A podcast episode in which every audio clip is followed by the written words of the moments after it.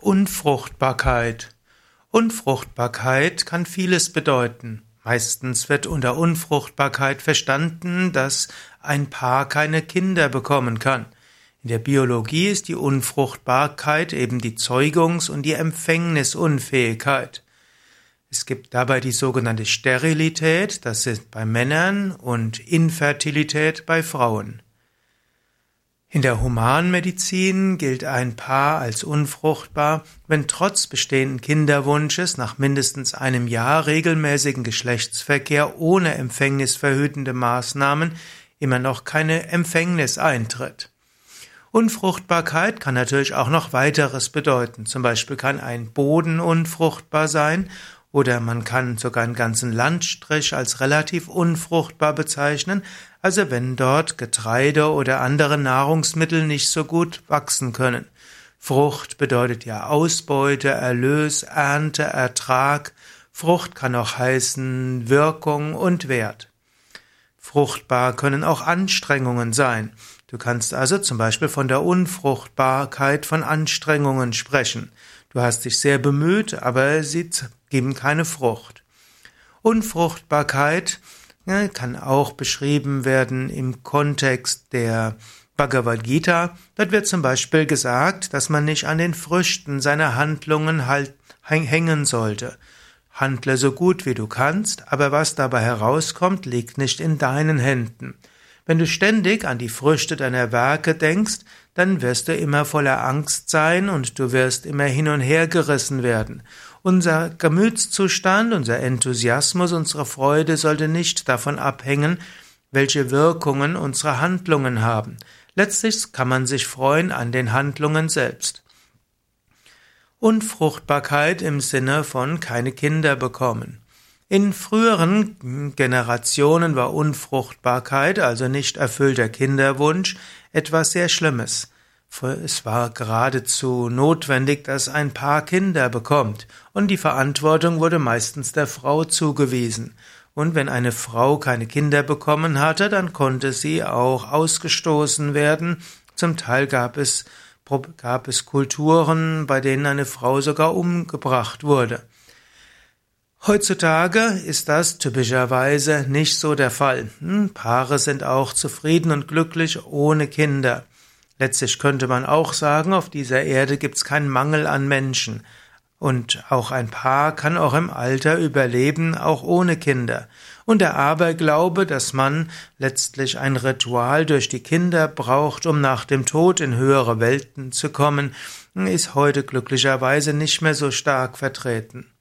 Aber es gibt auch heute Paare, die gerne Kinder, Kinder hätten und diesen nicht bekommen können und wo die Unfruchtbarkeit ungewünscht ist.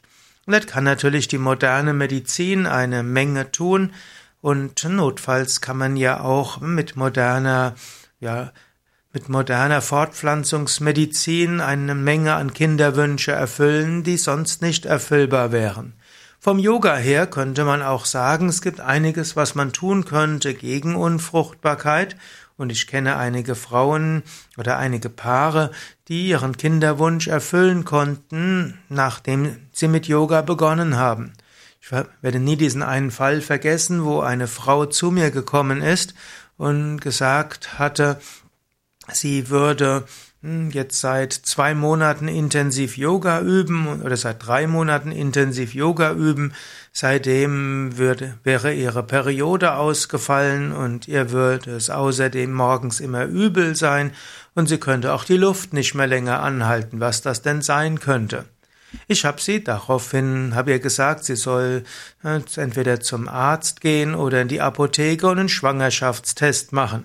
Und sie hat das voller, hat das äh, von sich gewesen und hat gesagt, seit sechs Jahren versuchen sie und ihr Mann eben ein Kind zu bekommen und das würde halt nicht gehen und das könnte sie halt nicht. Sie hätten sich gegen künstliche Maßnahmen entschieden, aber auf natürliche Weise würde sie nicht schwanger werden können. Und ich habe ihr gesagt, sie soll trotzdem erstmal Schwangerschaftstest machen, anschließend würden wir weitersprechen.